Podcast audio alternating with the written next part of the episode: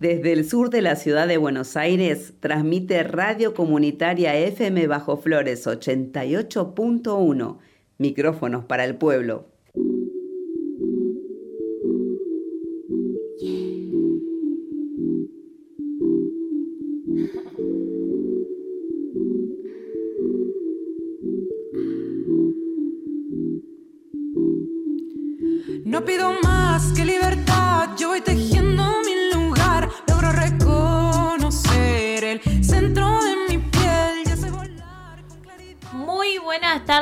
Estamos comenzando ahora nosotras, ahora nosotras en la radio comunitaria FM Bajo Flores. Te cuento que vamos a estar durante una hora acá con algunas entrevistas, con algunas, algunos temas que queremos comentar y vamos a estar charlando mucho, tenemos mucha información para hoy. Te cuento que podés también seguirnos en las redes sociales, estamos en Instagram, Facebook y Twitter como FM Bajo Flores, así que ahí nos podés buscar. El teléfono de la radio es el 11 22 94 69 37. 11 22 94 69 37. Ese es el teléfono de la radio y ahí podés comunicarte con nosotras. Nos podés escribir, contarnos si tenés un grupo de mujeres, si tenés algún espacio, alguna cooperativa, algún espacio que quieras difundir, lo podés hacer acá. Así que nos escribís y vamos a estar en contacto. Bueno, el equipo ya hay que presentar al equipo, obviamente. Es un equipo muy grande, como siempre, que nos acompaña y que hacemos este programa entre, entre todos, todas y todes. Está Ayelen Akira en las redes sociales, Eric Guzmán en la producción, Sabrina Rivero en la producción, Brenda Rivero en la operación técnica y yo, Lisa Blanco Escobar, en la conducción de este programa acá en el aire. Pero bueno, como te dije, somos un equipo muy grande y muchas compañeras, compañeros también ahí eh, de la FM Bajo Flores dando una mano.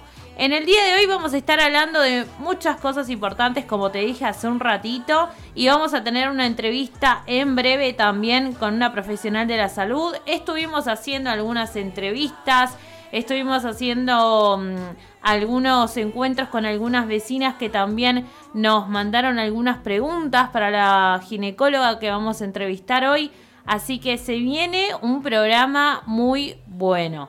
Vamos entonces ahora sí a comenzar con buena música. Vamos.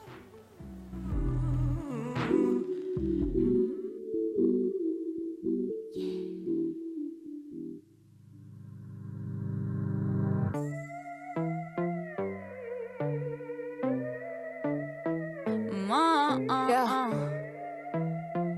Ma, ah. Hago la música que quiero. No pienso en el dinero. Yo no tengo la culpa. Si no les gusta, igual los quiero.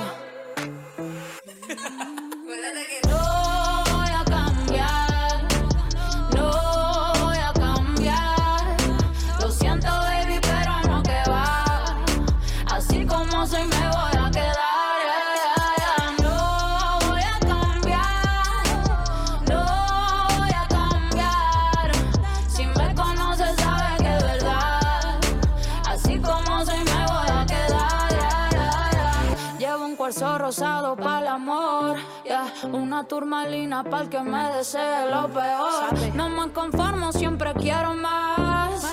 Para ser feliz tengo la fórmula. Me importa tres carajos, todito lo material. Me veo más bonita con unos kilos de más. A mí ponme perreo después de las 12. Yo siempre he sido así, mi virgencita me conoce. No mis amistades por lo que tengan en su cuenta de banco. Le tengo miedo a las alturas, pero por amor de un avión yo me lanzo. No sé desde cuándo, escribo y canto. Hasta que muera no quiero descanso. Después que muera dejo mi legado y si me necesitan reencarno. I can talk to you in English too. No es tan bonito, pero al try, boo boo. Sé que mi sangre roja no es azul, yeah. Pero brilla aunque no haya fucking luz, yeah. Hago lo que quiero,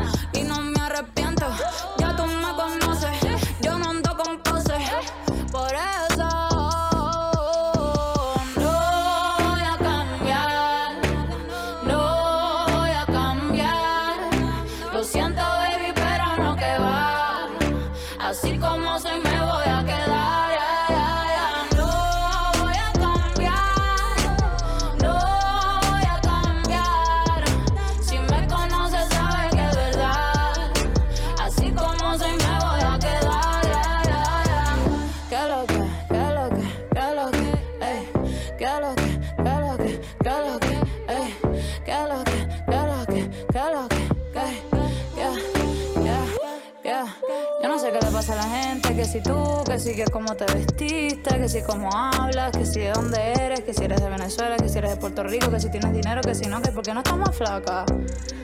Fuck. Déjenme vivir en paz. Ey, Bla, bla, si yo no molesto a nadie. Ey, ¿qué lo que? ¿Qué lo que?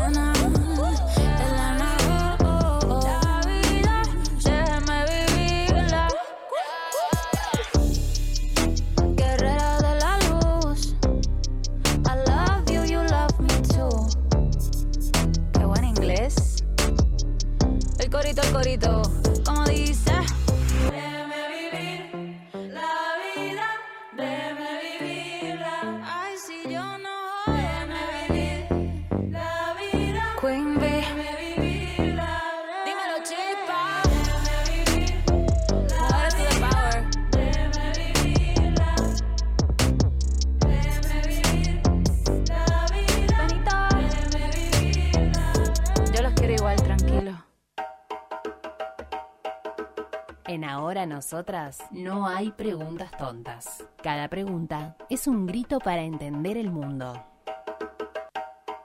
Ahora Nosotras.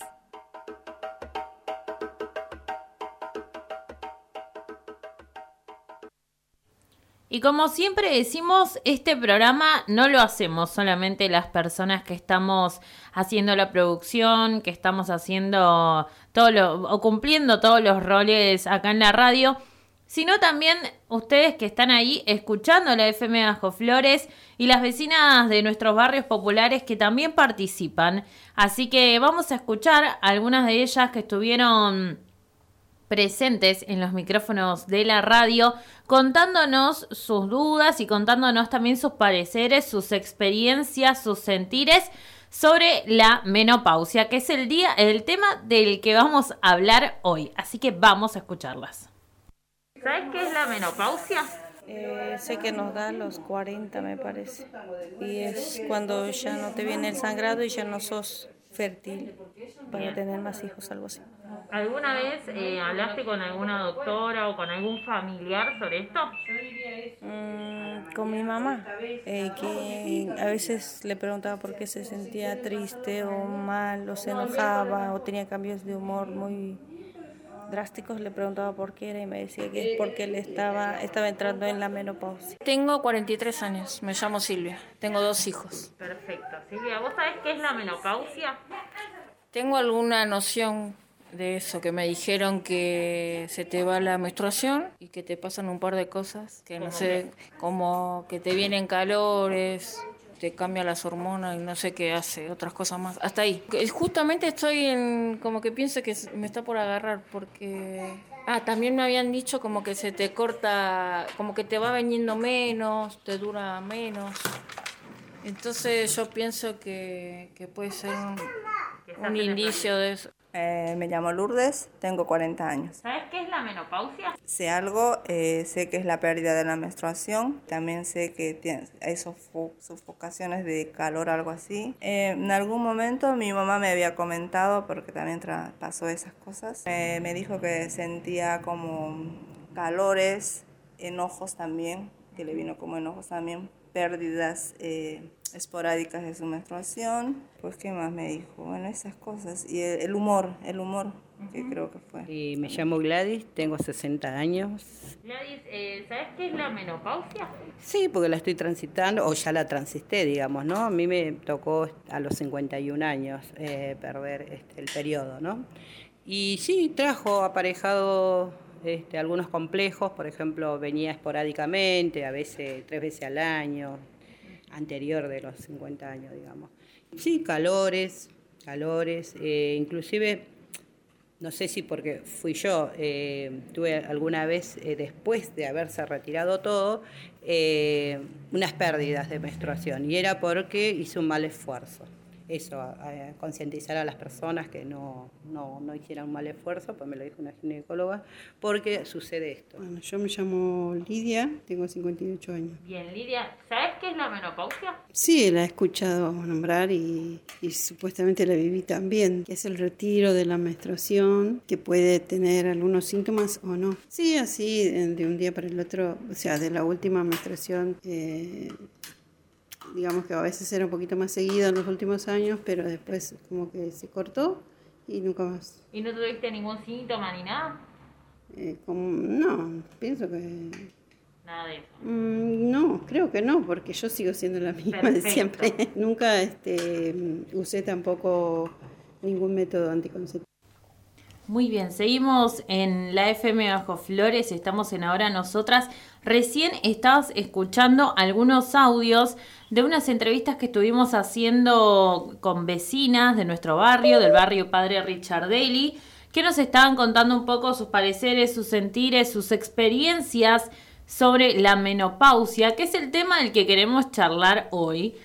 Y para eso, como te decía al principio, tenemos una invitada con la que vamos a estar charlando, una médica topoginecóloga en el Hospital Álvarez. Ella es Analía Mesina, una profesional de la salud con la que hoy queríamos charlar sobre esto. Así que te saludamos. ¿Cómo estás, Analía? Hola, buenas tardes a todas, a todos, a todas, a todos. ¿Cómo están? Todo bien. Te cuento que hoy queríamos charlar un poco porque hace poco fue el Día Mundial de la Menopausia. Nos parecía un tema que está bueno charlarlo acá en este programa, hablarlo a través de la radio y también compartir algunas dudas que tenían algunas vecinas que te estuvimos ahí pasando por mensajito y que ahora vamos a estar también desglosando en el aire. Pero principalmente también para conocerte, para charlar con vos. Gracias, muchas gracias por, por hablar conmigo, me encanta. Bien, Analía, te, te cuento. Nuestra primera pregunta es, puntualmente, ¿qué es la menopausia y cuándo ocurre, cuándo llega a nuestras vidas? La menopausia es el momento de la vida de una persona que marca que se acabaron los ciclos menstruales. Eh, se- la única forma de saber que uno está en menopausia es haber dejado de menstruar, de que le venga el periodo durante un año seguido. Lo que ocurre es que este es el momento, digamos, yo eh, me vino por última vez en agosto del año pasado y entonces en agosto de este año yo puedo decir, uy, estoy seguro entrando en menopausia. Lo que pasa que este momento generalmente tiene una previa, tiene momentos previos donde se perciben, las personas sienten algunos cambios que pueden ser justamente trastornos en el ciclo de la menstruación, los periodos se pueden hacer más espaciados o más largos. Estos son los cambios que vienen antes de la menopausia. Se pueden sentir cambios de humor, se pueden sentir cambios en el peso del cuerpo. Es como, más o menos para que nos hagamos una idea, así como cuando nos vino la primera vez, que antes hubo cambios, crecieron las, las mamas, creció el vello. Bueno, esto es más o menos lo mismo. Hay cambios, pero que son más sutiles y que pueden ser anteriores a que justamente se establezca ese fin de, de la, de la vida menstrual de una mujer. Bien. Y también queríamos saber eh, qué cuidados hay que sostener en, en estos tiempos o en, esa, en ese proceso de la menopausia. ¿Hay, ¿Hay cuidados especiales, hay cuidados específicos que hay que tener?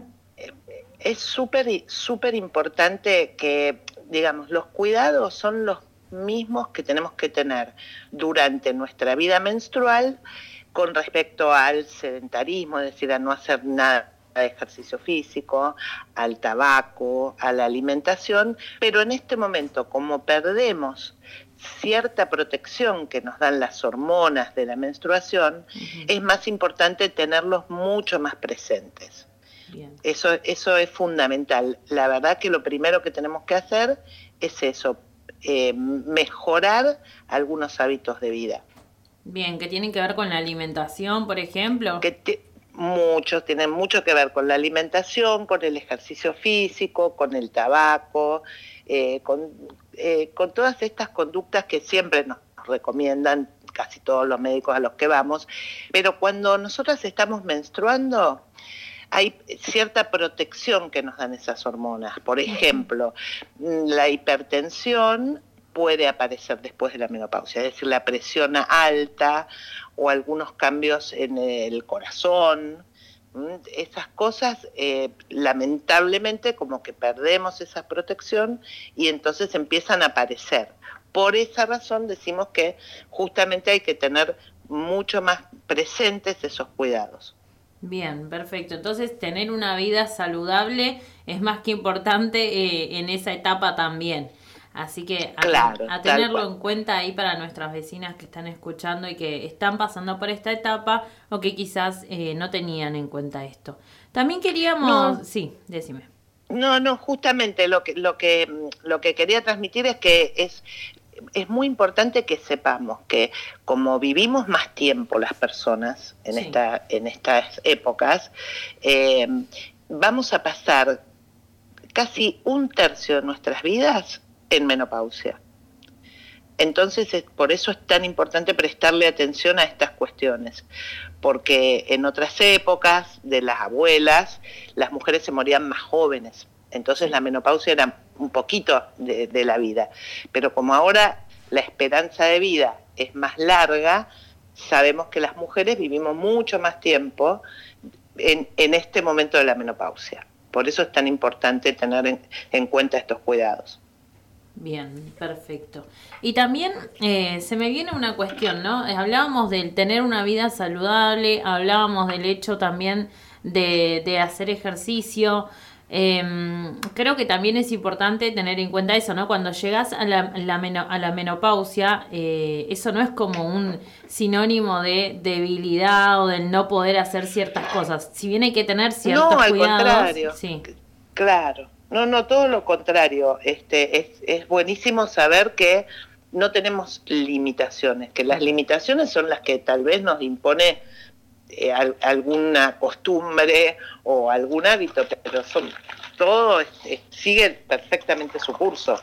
De hecho, nos jubilamos mucho después de dejar de menstruar, por ejemplo, ¿no? Totalmente. Las personas que, que trabajamos, trabajamos en lo que sea, eh, eh, también eh, nos jubilamos mucho más tarde, o sea, vamos a ir a trabajar todavía, aún que estemos en menopausia. Totalmente. Igual, igual eh, to- esto se me viene justo cuando estábamos charlando, pero también eh, creo que se une, va vinculado un toque con esto de los mitos que rondan acerca de, lo- de la menopausia. ¿Existen algunos mitos, creencias que hayas escuchado vos en tu carrera? Sí, claro, por supuesto, porque la verdad que tiene este problema, ¿no? Que es como una etapa poco clara. Sí. Porque esto que decíamos, bueno, cuando te viene la menstruación te hiciste señorita y a partir de ahí empiezan una serie de, de cuestiones en la vida de uno. Pero cuando se está yendo la menstruación es como un periodo. No es un día que yo hoy me levanté y dije, ay, hoy soy menopáusica. Entonces, los mitos que, que, que pasan es esto, no me puedo quedar embarazada. No, no sabemos, justamente es un momento que, como dijimos que hay cambios en, el, en los periodos, tenemos que tener mucho, mucho, mucho cuidado con eso. Eh, tenemos que tener también otro mito, es como que las relaciones sexuales no se gozan de la misma manera, eso también es un mito, porque la verdad es que puede haber sequedad vaginal, justamente por la falta de hormonas, pero también sabemos que la actividad sexual no tiene por qué cesar, ¿sí? Y que al contrario, la humedad de la vagina se mantiene justamente por tener relaciones, digamos, frecuentes o más frecuentes y no porque solamente dejamos de tener hormonas. Claro. Bien, perfecto. Entonces es, es el momento también para explorar en ese sentido. Nosotras venimos también hace varios programas hablando sobre la importancia de conectar con el placer, ¿no? Y creo que es importante y tiene que ver con eso también. Exacto, sí, sí, porque justamente lo único que marca eh, este periodo es el esto, es el cese de los ciclos, quiere decir que los ovarios ya no van a producir esos cambios en las hormonas, pero nuestro, nosotras seguimos siendo las mismas y podemos seguir teniendo exactamente los mismos gustos, placeres, actividades que, que teníamos antes. Perfecto. Bien, también te queríamos preguntar, Analía, eh, ¿por qué te parece que es importante charlar de esto? Creo que tiene que ver igual con todo esto que estamos hablando, ¿no? Hay mitos, hay creencias. Sí, totalmente. Mira, un poco es importante charlarlo para Sí. Tirar esos fantasmas abajo, Total. ¿no? Para que no, no haya esos lugares de desconocimiento o, o de cosas que no, no podemos nombrar. La verdad que eh, no, no, no hay necesidad de sufrir por esto. Por otro lado, también porque hay tratamientos. Si uno siente que no puede con esto, que tiene mucha, muchos calores o muchas, bueno, siempre hay alguna solución que puede ser, que, por supuesto, siempre de la mano de tu médico, de, tu médico ginecólogo. También hay productos naturales para sobrellevar estos momentos y también lo más importante es como la actitud, la actitud de vida, eso también hay que decirlo. ¿Cuál, cuál, cómo, ¿Qué cosas sabemos? ¿Qué cosas no sabemos? Y entonces por eso es súper importante poder decir y poder hablar entre todas este, este, periodo, este momento especial. Totalmente. Y también creo que esto tiene que ver con el poder eh, conocernos, conocer, como vos decías, nuestros dolores, lo que por ahí no está tan bien, no es tan normal en mi cuerpo, saber en qué momento eh, eh, recurrir a un profesional para consultar si, si estoy bien o si hay algo eh, fuera de lo normal, ¿no? Y empezar a eso, a Es- conectar con eso. Esto también es muy importante que yo les cuente que a Sí. pesar de que ya no menstruamos, esos controles que los médicos pedimos que una vez por año las mujeres se hagan su chequeo ginecológico con la mamografía, con el Papa Nicolau, esto también continúa. Esto también tiene que continuar. Eh, Es muy importante saber que lo único que separa es la menstruación, pero hay un montón de otras cosas que siguen pendientes en, en- en nuestro, en nuestra vida. Bien, perfecto. Creo que es, genial remarcarlo, porque si no pasa esto, ¿no? A veces, como dicen, lo que no se nombra no, no existe. Entonces, si no lo charlamos, eh, quizás se pasa por alto y creo que es importante. Entonces, si estás atravesando la menopausia, si estás en esa etapa, tenés que seguir haciéndote todos los chequeos ginecológicos como siempre, todos los años. Exacto, que son preventivos además, porque quiere decir que a veces eh, puede aparecer alguna pequeña lesión en las mamas o en el útero y uno las puede encontrar a tiempo y seguir su vida, a tratarlas y seguir su vida saludable. Bien, Ana, y también tenemos algunas preguntas de las vecinas con las que estuvimos charlando, que recién antes de hablar con vos también estuvimos escuchando su- sus pareceres sobre mm, la menopausia y sus experiencias, pero también nos dejaron algunas consultas, así que vamos a escuchar eh, el audio de la primer consulta para que podas- podamos responder acá y que puedas responder vos, Analía. Yo quería preguntarle a la ginecóloga si la vacuna tiene que ver algo con, con, la, con la menstruación. Yo antes de, de la vacuna tenía regular mi menstruación, pero ahora, a partir de que me vacuné, eh, tuve problemas, eh, tuve sangrado casi todo el mes y ahora tengo como que, o sea, ya no me bajo más. Y, pero estoy con el DIU y me empezaron los dolores en la espalda, pero justo fue después de la vacuna. Bien, ahí escuchamos a una de nuestras Sí. vecinas que nos preguntaba, Analía, si eh, la vacuna tiene algún tipo de repercusión en la menstruación.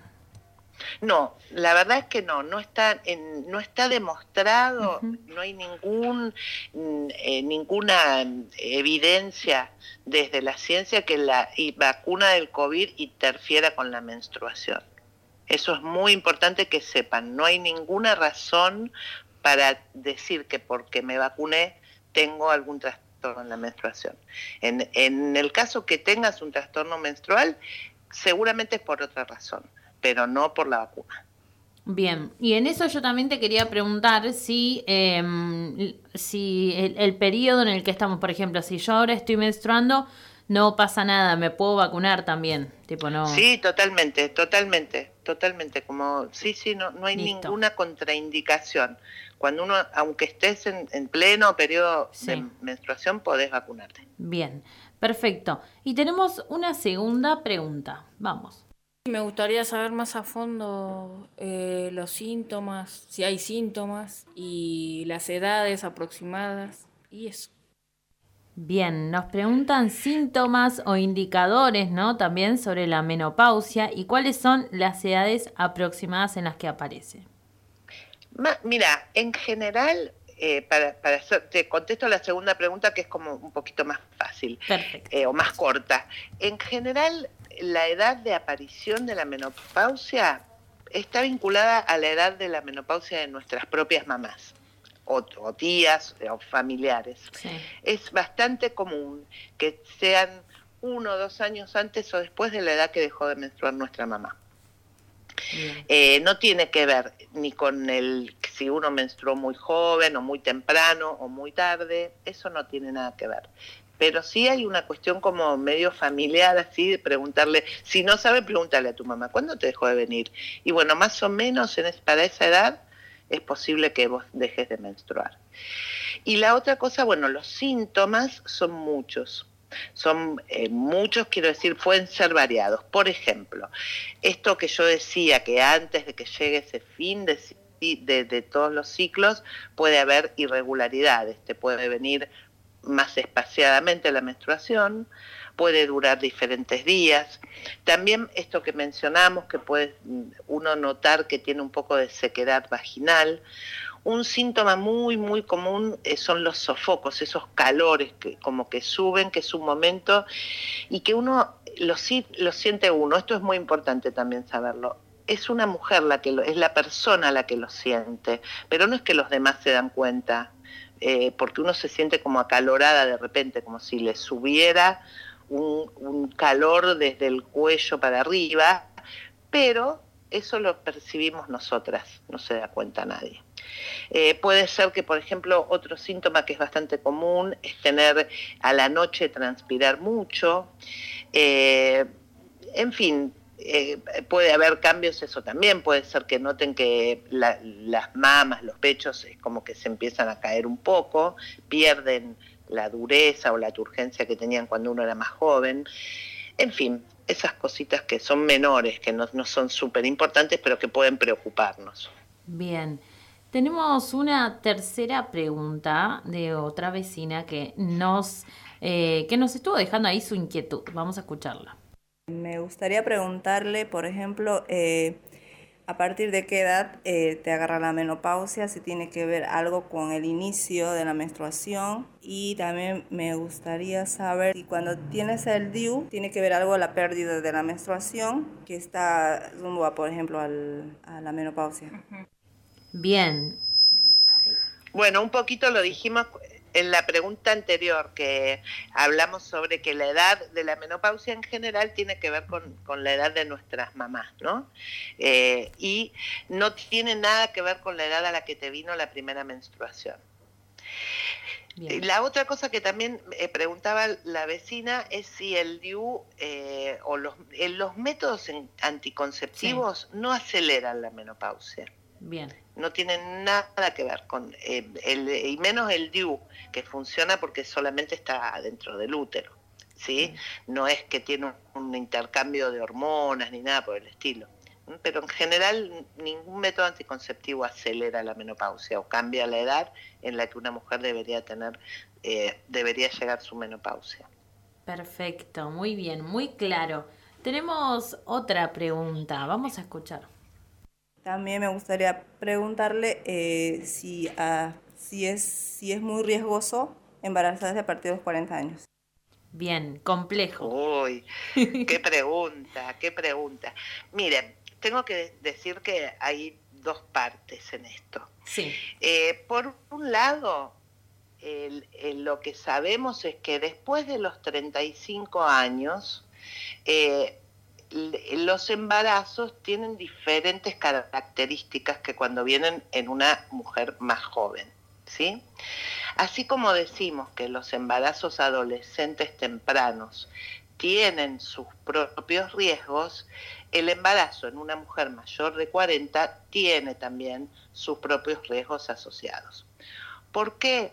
Porque es más frecuente que una mujer que ya está en sus 40 tenga algún trastorno que, con la presión o con el, si tiene mucho sobrepeso, con la diabetes del embarazo, a veces hay trastornos también con respecto a la duración del embarazo, puede ser que tengan con más frecuencias niños prematuros. Y también hay otro riesgo que tiene que ver con eh, tener algunos trastornos genéticos los bebés. ¿sí? Eh, pero nada es imposible, por supuesto. Todo bien atendido en tiempo y forma se puede solucionar. Lo que sí sabemos es que si una mujer llega embarazada en sus 40 o por después de sus 40 años, va a tener un tratamiento especial. Quiero decir, con muchos controles, con eh, más cuidados, porque no, mm, no es lo mismo que cuando uno tiene 20, 24. Bien. Bien, perfecto. Entonces hay un cuidado, un seguimiento, por decirlo de alguna manera, especial, pero no, no hay ningún tipo de impedimento. Pero no es imposible, no, no es imposible. Solamente va a requerir más cuidados. Perfecto, muy bien. Tenemos otro audio, vamos. Me gustaría preguntarle a las ginecólogas eh, esto de si después eh, o antes, por tener un DIU, eh, viene mucha menstruación. Bien. Eh, sí, eso es cierto. El, el DIU, así como es un método genial porque nos asegura 10 años de anticoncepción y es reversible, quiere decir que si yo me lo saco, su efecto inmediatamente desaparece. Eh, también es cierto que tiene algunos efectos como puede ser que las menstruaciones duren más días o sean un poco más abundantes. Bien, perfecto. Entonces, no estaba equivocada la vecina porque ella decía que le pasaba eso también. Sí, pero lo que, eh, a ver, cuando uno da un método anticonceptivo, como en todos los productos médicos, tiene cosas a favor y tiene cosas en contra. Entre las cosas a favor que tiene el DIU es que es un método muy seguro y que dura muchos años. Es decir, que una persona ya por muchos años no tiene que preocuparse por el tema de la, del embarazo. Y entre las cosas un poco en contra que podemos mencionar es que las menstruaciones por ahí es cierto duran más días o son más abundantes. Bien. Pero todo eso uno lo balancea y va viendo cómo le resulta. Bien, Analia, como verás, eh, muchas de las preguntas tenían que ver con métodos de cuidado Así que quizás podríamos hablar en algún otro programa específicamente sobre esto, ¿no? Es súper importante porque, bueno, por alguna razón que tiene que ver, no sé, con la historia de las personas, casi siempre los cuidados para evitar el embarazo recaen sobre las mujeres. Esto es cierto. Y casi todos los, los métodos anticonceptivos que están, están preparados para que los usemos las mujeres. Este, los varones solamente por ahora disponibles tienen el profiláctico y sabemos que no se usa bien y que a veces son resistentes a usarlos. Entonces, por eso es muy importante que sepamos que disponemos de métodos anticonceptivos, disponemos de métodos anticonceptivos en forma gratuita, en todo, es una ley que tenemos que acercarnos ya sea a un hospital, a un centro de salud o a nuestra obra social y el método anticonceptivo lo tenemos que recibir, ¿sí? Porque es muy importante poder elegir cómo y cuándo poder llevar adelante un embarazo en, salud y alegría. Totalmente, sí, que sea así, en salud y alegría, como vos lo decís, que el bienestar sea eh, integral, que sea en todos los sentidos. Totalmente, totalmente. Así como hablamos antes del placer, del placer durante la menopausia, tenemos que hablar también del placer durante toda nuestra vida. Y es muy importante tener esa seguridad, que uno puede disfrutar del sexo sin tener ese temor, ese fantasma de, uy, y si me quedo embarazada, ¿qué va a pasar? ¿Qué va a pasar conmigo? ¿Qué va a pasar con el futuro? En fin, es las decisiones que podemos tomar Bien, Analía. Entonces, como te decía, eh, creo que estaría bueno que en otro programa también charlemos sobre esto. Así que las puertas de la radio y los micrófonos están abiertos para que cuando quieras podamos volver a, a encontrarnos, a charlarlo. Con muchísimo gusto. Dale. Bueno, estuvimos hablando con Analía Mesina. Ella es médica mm, ginecóloga, topo, topo ginecóloga eh, y trabaja en el hospital Álvarez. Toco ginecóloga quiere decir que también hago partos. Hacemos obstetricia y ginecología. Nos Bien. ocupamos de la salud de las mujeres, estén o no estén embarazadas.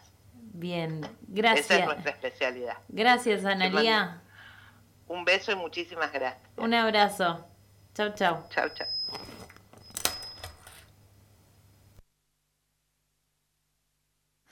Todo lo que ha pasado me ha llevado hasta hoy. Miro adelante por el horizonte, la culpa la entierro y me voy. Paco maleta, respiro profundo y no miro hacia atrás. Sol que se pone, sol que sale, me acompañará. Creí lo que dijeron, los quería escuchar. Un grito vivía esperando salida, rogaba por su libertad. En la fantasía sin poderme a mí ni mirar. Y ahora veo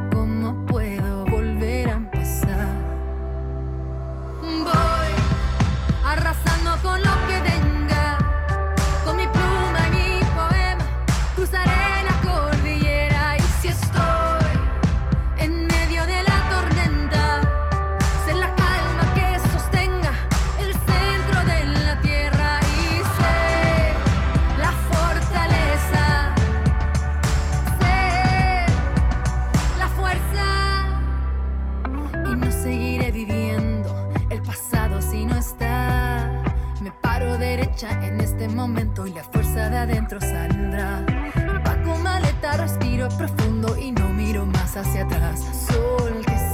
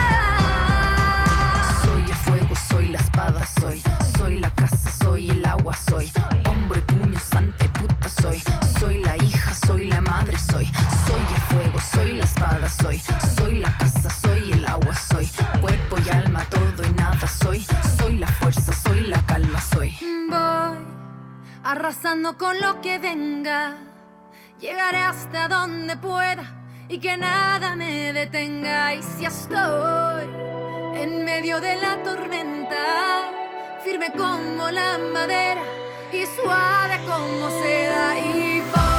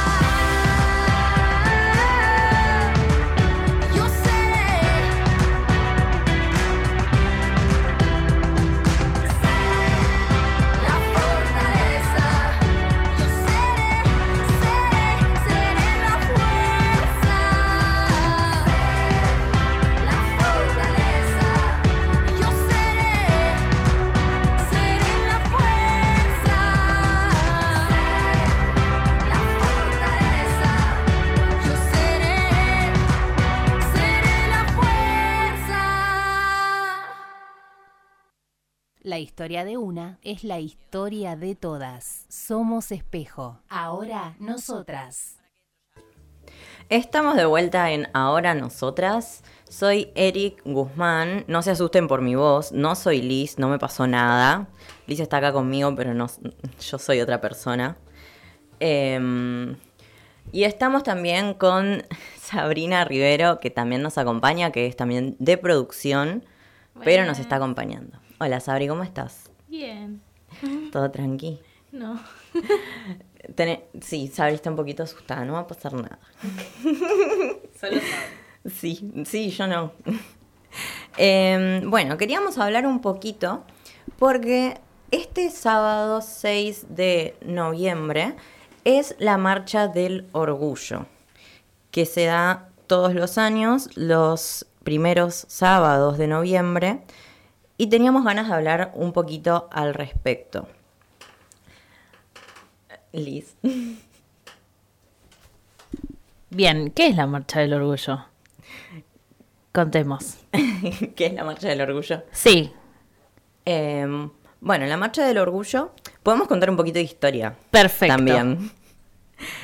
Para que sepan cómo, ¿Cómo se nace? Claro, cómo nace la marcha. La marcha en realidad, en realidad nació en Nueva York eh, en el 28 de junio de 1962, que fue en realidad no, no inició como una festividad, como algo así tipo una marcha en, el que, en la que hay que celebrar, sino que inició como una protesta. En realidad se conmemora algo que sucedió en un bar que se, llama, se llamaba Stonewall, em, donde iban, no solo entraban eh, hombres gays, sino que también iban mujeres lesbianas y personas trans, eh, cosa que no era común en ese momento. En realidad las personas trans no podían ir a casi ningún lado.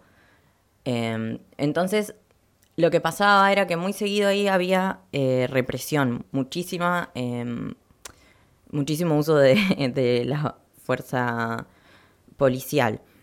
Entonces, lo que, hubo una vez, ese 28 de junio de 1969, sucedió que em, se rebelaron las personas del bar y sobre todo, bueno, una persona en particular que inició todo porque se estaban llevando a las mujeres trans que estaban en el bar, eh, fue Mar Marsha P. Johnson, que es una mujer trans eh, negra, que es quien, digamos, se rebeló, quien empezó a, a pelear primero.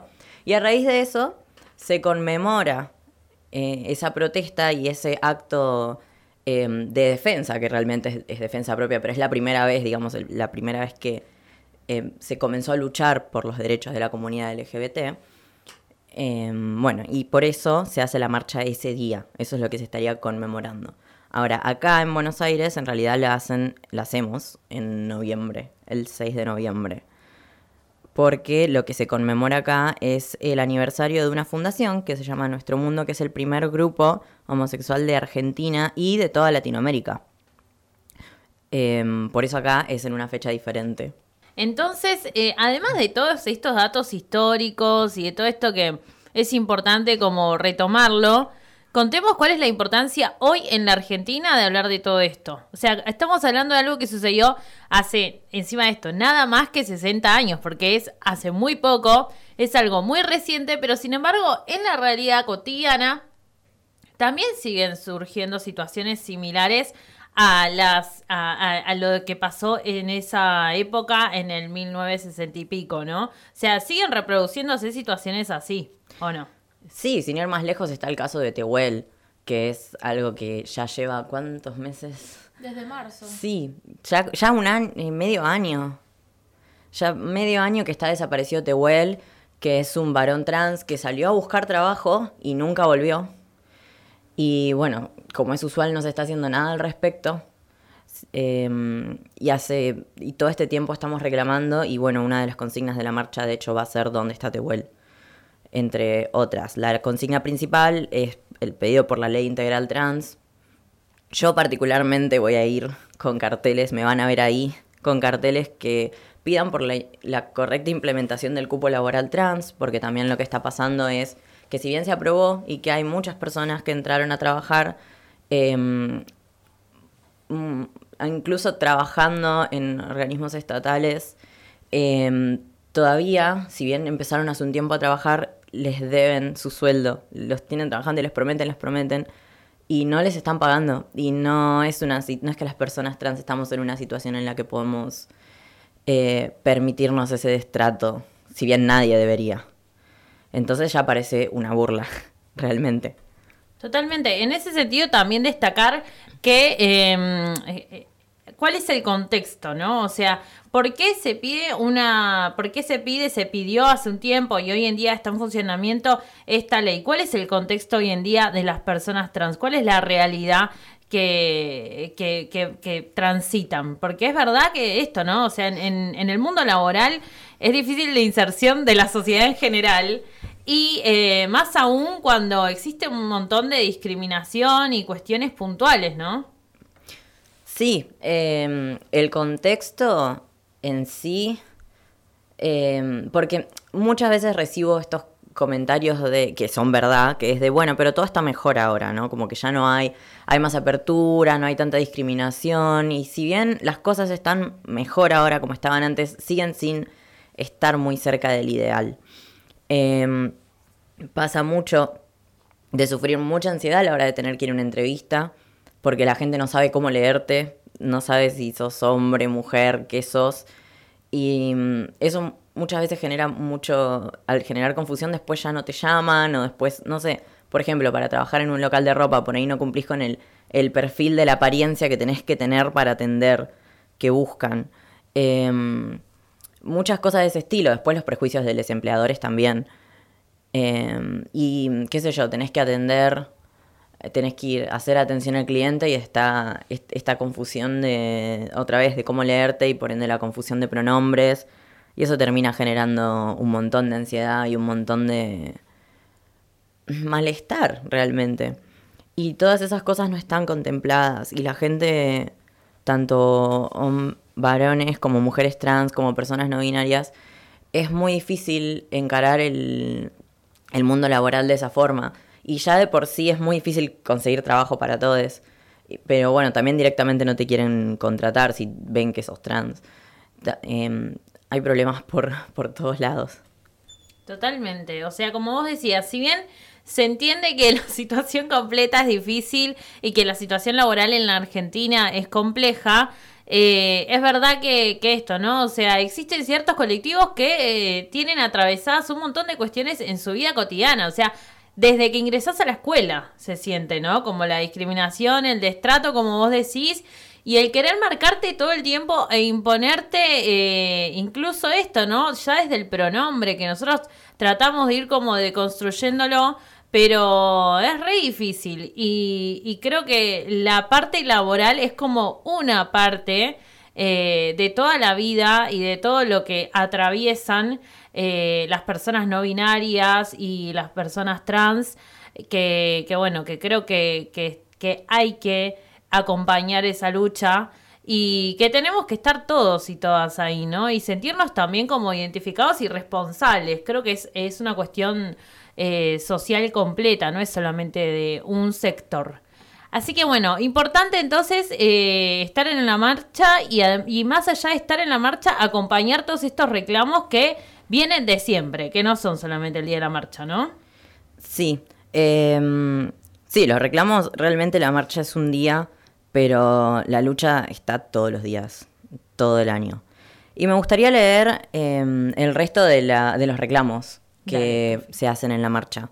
El principal es ley integral trans ya, pero también está la exigencia por una nueva ley antidiscriminatoria, el pedido de una ley de respuesta integral al VIH, hepatitis virales, ITS y tuberculosis ya, la, y, bueno, la separación de la iglesia y del Estado, derechos sociales y laborales para los trabajadores sexuales, no más criminalización, eh, basta de violencia policial institucional, la igualdad real es con políticas públicas y presupuesto, entre otras, porque en realidad hay un montón de cosas para pedir, pero esas serían las principales.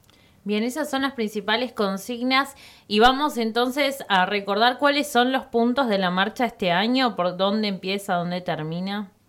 La marcha empieza como siempre en, Eh, en Pla- Plaza, Plaza de Congreso. No. Plaza de Mayo. Sí, los estaba dando vuelta.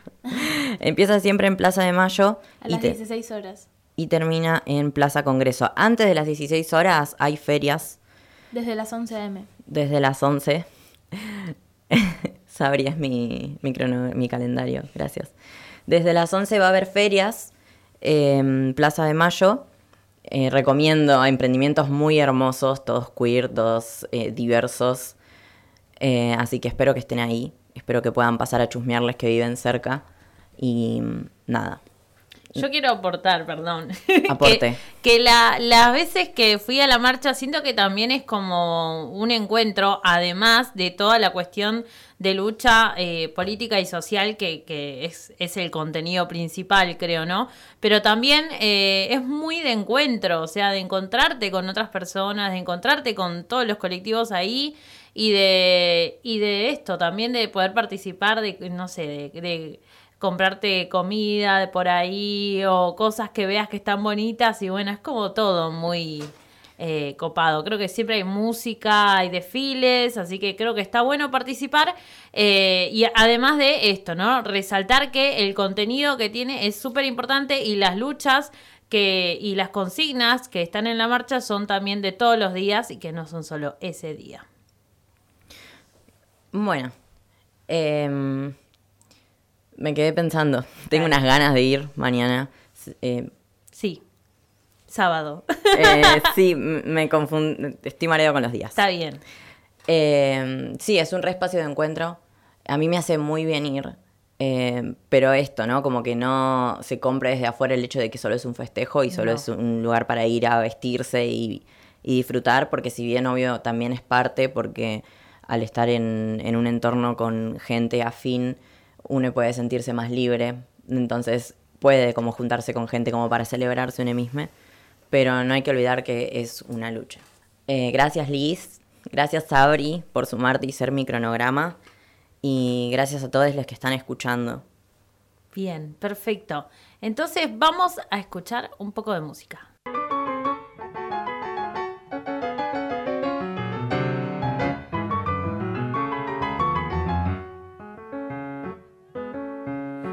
Pegaste una etiqueta antes de saber quién soy. Me pegaste una etiqueta antes de saber quién soy. Cuando me pusiste nombre, me condenaste a ser vos. Nunca podrás atraparme con una palabra, no. Nunca podrás atraparme con una palabra, no. Una pluma no hace un yo solo quiero ser yo. Milonga queen, soy lo que soy.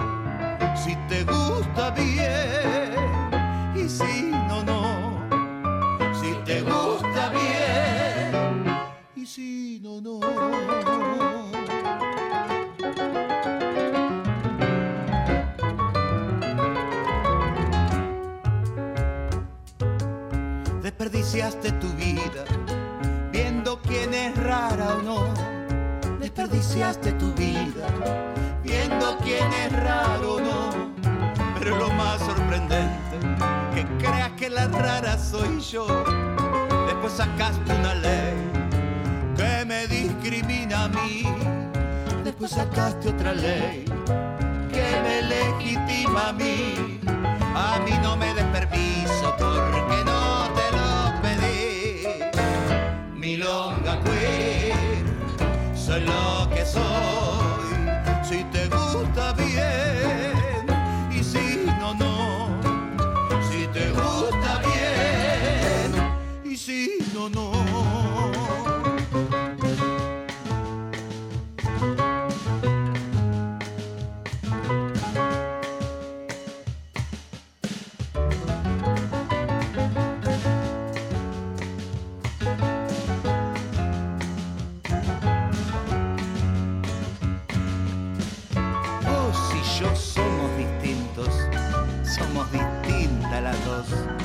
pero crees que solamente la diferente soy yo.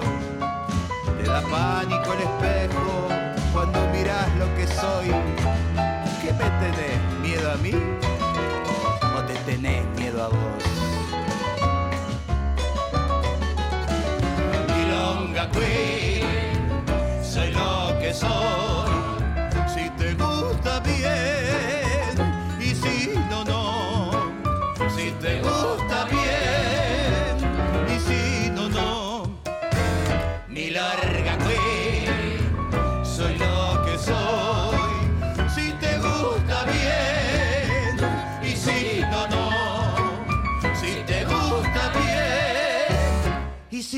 no, no.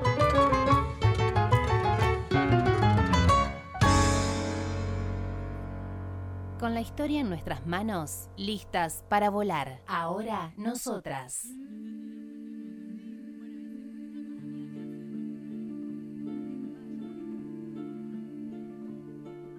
Montaña, valle, bosque y mar, flora y fauna, paisaje sin fin. Cueva de piedra, laguna de agua, semilla, raíz, tallo y flor. ¿Cómo puede ser que el humano no respeta la ley de la vida, lo que nos sostenga? Seguimos en el aire del 88.1. Estamos en Ahora Nosotras. Y bueno, queríamos charlar también un poquito, nos pareció importante hablar de que este sábado 6 de noviembre, además de la Marcha del Orgullo, que es un evento muy importante, también va a estar eh, un evento en Tecnópolis que se llama Un Día para Bolivia en Tecnópolis, donde van a estar muchas fraternidades, grupos artísticos de Bolivia, que en realidad son de residentes bolivianos en Argentina, que vamos a estar ahí bailando. Y digo vamos porque voy a estar yo también bailando.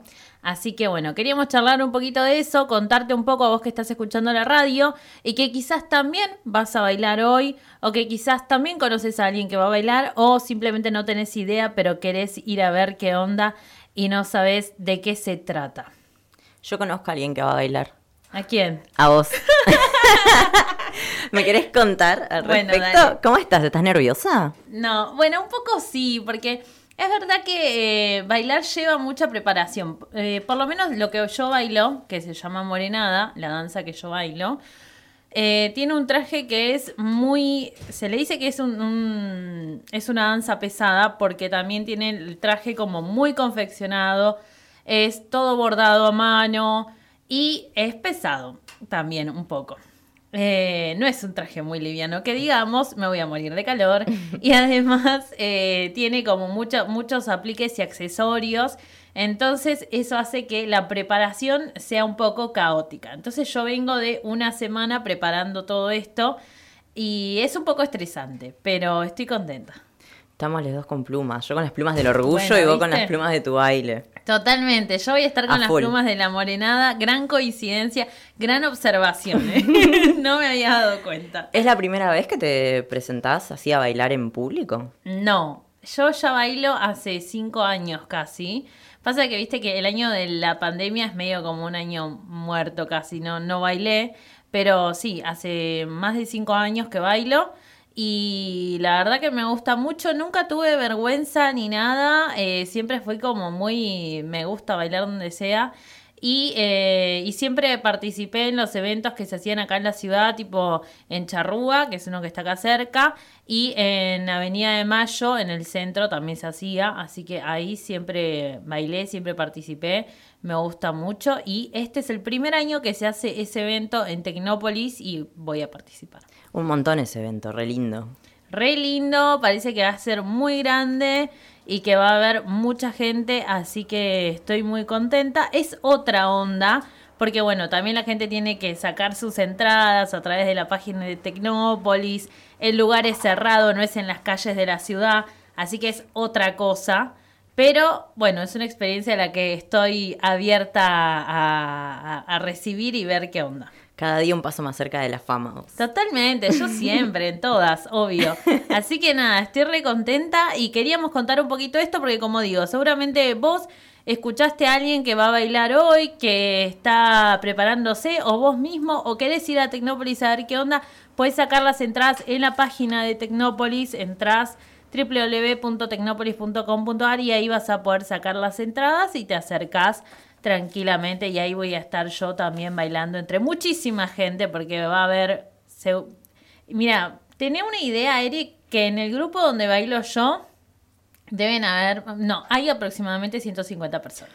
¿Qué coordinación hay que tener con 150 personas? Es un montón. Sí, muchísimo. ¿Cuántas veces practicas por semana? Bueno, igual yo bailo con una fila de seis pibas, que, estoy- que todas bailamos lo mismo, y con ellas son las que, con las que tenemos que coordinar más.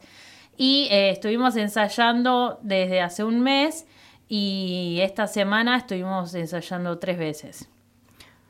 A full. Sí. Y, y creo que nos vamos a quedar cortas. Necesitaríamos ensayar más también. La cara.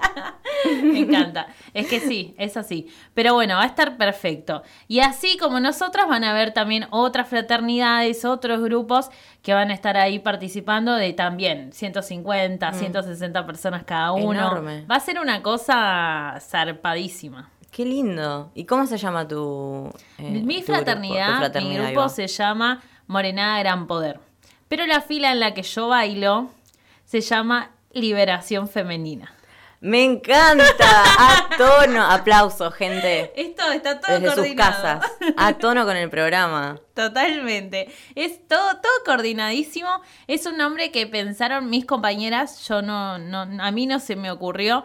A pesar de que mucha gente piensa que yo lo impuse, ¿En porque yo soy la más feminazi de todo el grupo, pero no. Toma el crédito. Claro, no, yo al contrario, me siento contenta de no haber ni propuesto el nombre, eh, simplemente nació de las otras compañeras. Fue tu energía. Sí, es la energía, es la energía que, que va fluyendo por ahí y, y se transforma en eso, en un nombre tan lindo. Así que bueno, vamos a estar bailando con todo y seguramente voy a estar subiendo algunas fotos a las redes de la radio, seguro van a aparecer.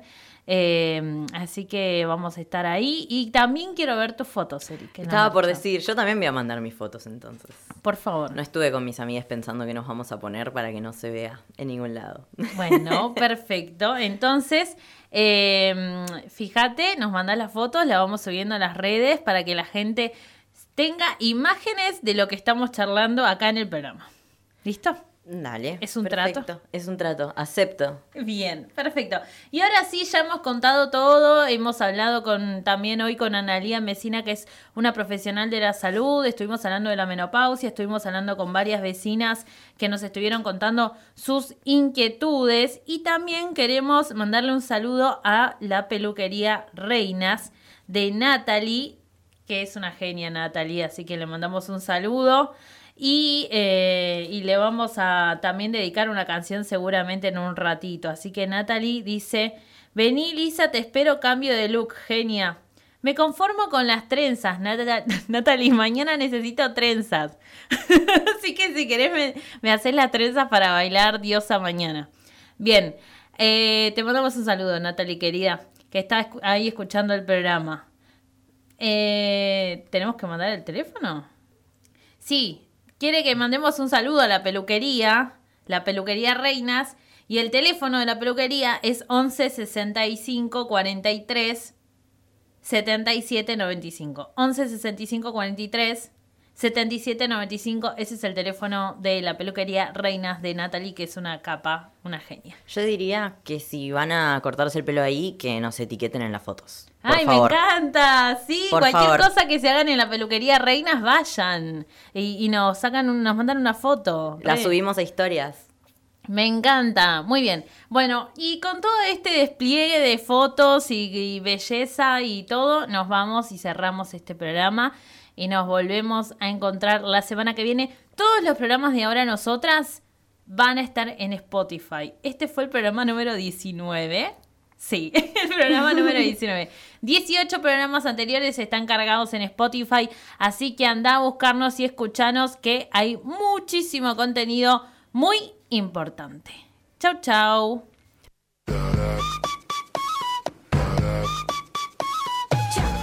Te puede reclamar.